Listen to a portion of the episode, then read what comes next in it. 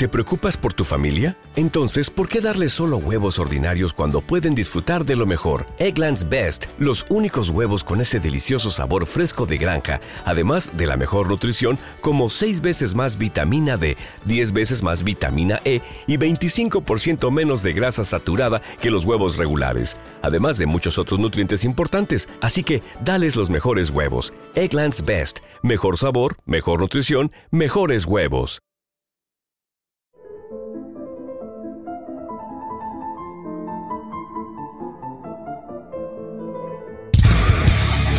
Idiomas, querida. Aprende. ¡Idiomas, querida! ¿Qué ganas teníamos de hacer ya por fin esta sección que llevamos un tiempo sin hacer? Porque después de que nos fuimos de vacaciones, cuando hemos venido no hemos tenido mucho tiempo, pero esperamos poder seguir con cierta regularidad, eh, bueno, pues haciendo este tipo de vídeos. Ya sabéis que hicimos que es el pop, que es Eurovisión, y ahora lo que venimos a hacer, nos gustaría no tener que hacerlo, pero hay mucha gente que nos pregunta, ¿qué es un mixtape? ¿Qué es un EP? Que es un LP, que es un single, que es un boost single, que es un maxi single. Entonces, como pensábamos que todo el mundo tenía por qué saber, pero ciertamente pues hay gente que no lo sabe, pues esperemos que sirva de ayuda este vídeo que vamos a hacer a continuación. Así que vamos a comenzar por el inicio de todo, que son los mixtapes, como te dije dar a conocer a las discográficas. Bueno, ¿Quieres, cariño los mixtape es básicamente una maqueta. La maqueta es lo que originalmente eh, enseñas a las discográficas para que apuesten por ti como artista. Generalmente está lleno de canciones pues que o tienen samples, versiones de canciones ya conocidas o mm, mm, canciones que las bases ya están disponibles en otros lugares. ¿no?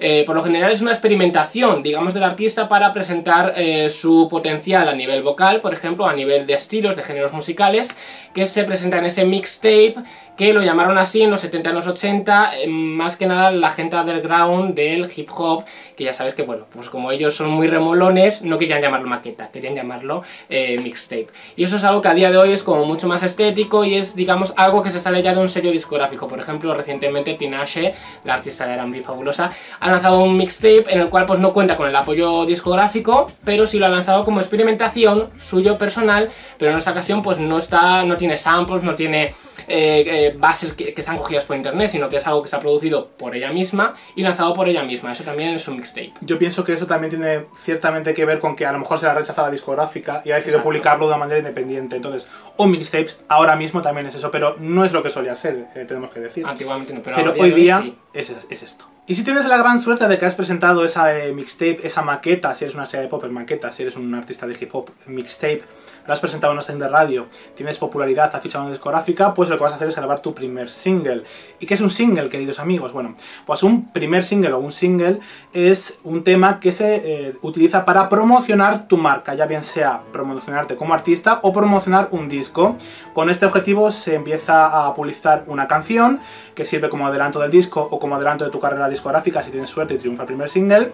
Pues eh, se hace un videoclip para mostrar tu imagen, el rollo que llevas, etcétera, para empezar a engatusar visualmente, sobre todo a través de, antes era la televisión, hoy día cada vez menos, ahora son las plataformas de eh, YouTube, etcétera.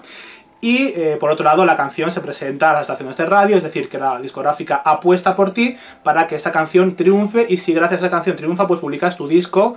Y si no tienes suerte, pues hija mía, lo posponen como lo pasa Megan Trainor últimamente, ¿no? Pobrecito. Y, con, y como ahí Gazalea. Sí, que tiene que sacar un EP. Y su propio sello discográfico ahí en Salva. sello. Idiomas. Bueno, no nos vayamos del tema porque también, aparte de los singles, existen muchas variantes, la verdad. La verdad que a lo largo de la historia ha habido mucha variedad. Por ejemplo, existía el single, que generalmente tenía dos canciones, e incluía la cara A, que es el single que se va a promocionar con videoclip, eh, promoción de estación de radio y demás, y una cara B con una canción, pues, diferente, alternativa, que muchas veces no se incluía ni siquiera en el trabajo discográfico, si es el caso que el single tuviese un trabajo discográfico, y otras muchas pues sí era una canción que se incluía eh, como esa cara B acompañar ese single, y otras veces el instrumental, que era lo más estándar ¿no? y lo más popular, ¿no? poner la canción y el instrumental de la canción.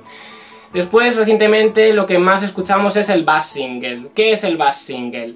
El bass single es básicamente un adelanto de algo que está por venir. Un adelanto de un álbum que está por, que está por venir. Eh, un single...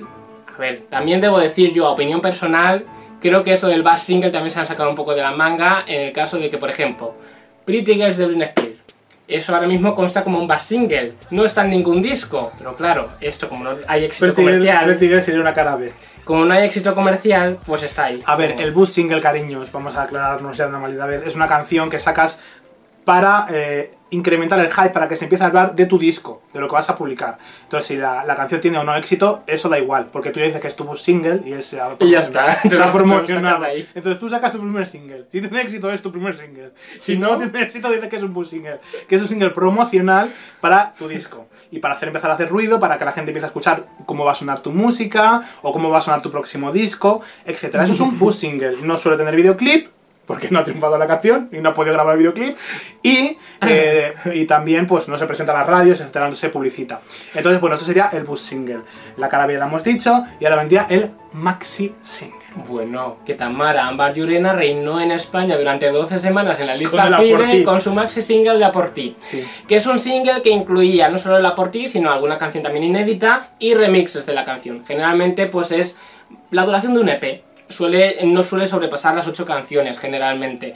Con lo cual. eh, Suele ya- tener cinco canciones, cuatro o cinco canciones, que son remises, la canción original, la B-side si Pero había, más. o eh, también, que era? Sí, o un remix, ya está. Un eso. remix, instrumental, pues todo esto. Pero Britney Spears tiene el single, del maxi single de Holiday Against Me que tiene 7 canciones. con Es cual- una cosa intermedia entre el single y el EP. Y el EP ahora vamos a decir que es, que me vas a dejar de decir a mí porque lo quieres Sí, obvio, claro. Bueno, LP, ¿qué es LP?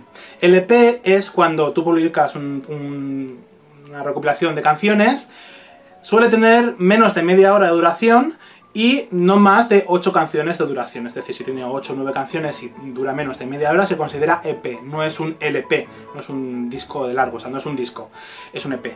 Es un poco ahí ese término medio entre el maxi single y el disco. Entonces, pues, bueno, ahí viene. Y luego vendría el disco, que el disco es, obviamente, más de media hora de duración, con más de 9 canciones y bueno, pues ya tiene una apuesta visual quizá más fuerte que la que suele tener un EP. Sí. Así que bueno, pues esto sería un poquito. Un, E- un disco que también es LP. Un LP es un disco. Es que muchas veces decimos LP. Dice, ¿qué es LP? Pues LP es un disco. Claro, E- EP digamos que es una, una duración corta y eh, el LP es long play, que es larga duración. Exacto. ¿no?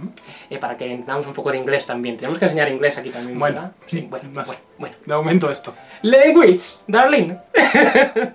Bueno, y con esta clase de inglés tan maravillosa que os acabamos de dar y esta clase de discografía y tal, algún día hablaremos del papel de la discográfica en todo esto, que sé que es muy interesante. Nos gustaría hacer un vídeo de apropiación cultural, que está muy de moda últimamente, nos gustaría dar nuestra opinión y enseñar lo que es la apropiación cultural, etc. Así que en las próximas semanas estaremos aquí nuevamente en una sección de idiomas, querida. ¿Y en inglés? Language, darling. Ah, ¡Qué maravilla! Bueno, ¿os ha quedado claro? ¿Tenéis alguna duda? Os lo comentamos aquí abajo en la caja de descripción. Dejadnos vuestras dudas y, y ya, por fin, por Dios. Espero que a todo el mundo os quede claro no lo vais a preguntar. O es un poco hasta el coño ya, cariños. Pues eso, que ya sabemos que Nicki Minaj tiene dos mixtapes. Kisses. Delicious kisses.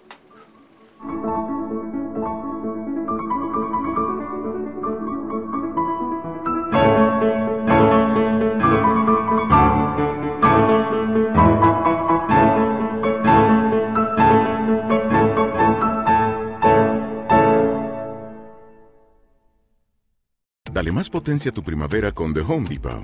Obtén una potencia similar a la de la gasolina para podar, recortar y soplar con el sistema OnePlus de 18 voltios de Ryobi desde solo 89 dólares. Potencia para podar un tercio de un acre con una carga. Potencia para recortar el césped que dura hasta dos horas. Y fuerza de soplado de 110 millas por hora. Todo con una batería intercambiable. Llévate el sistema inalámbrico OnePlus de 18 voltios de Ryobi. Solo en The Home Depot. Haces más. Logras más.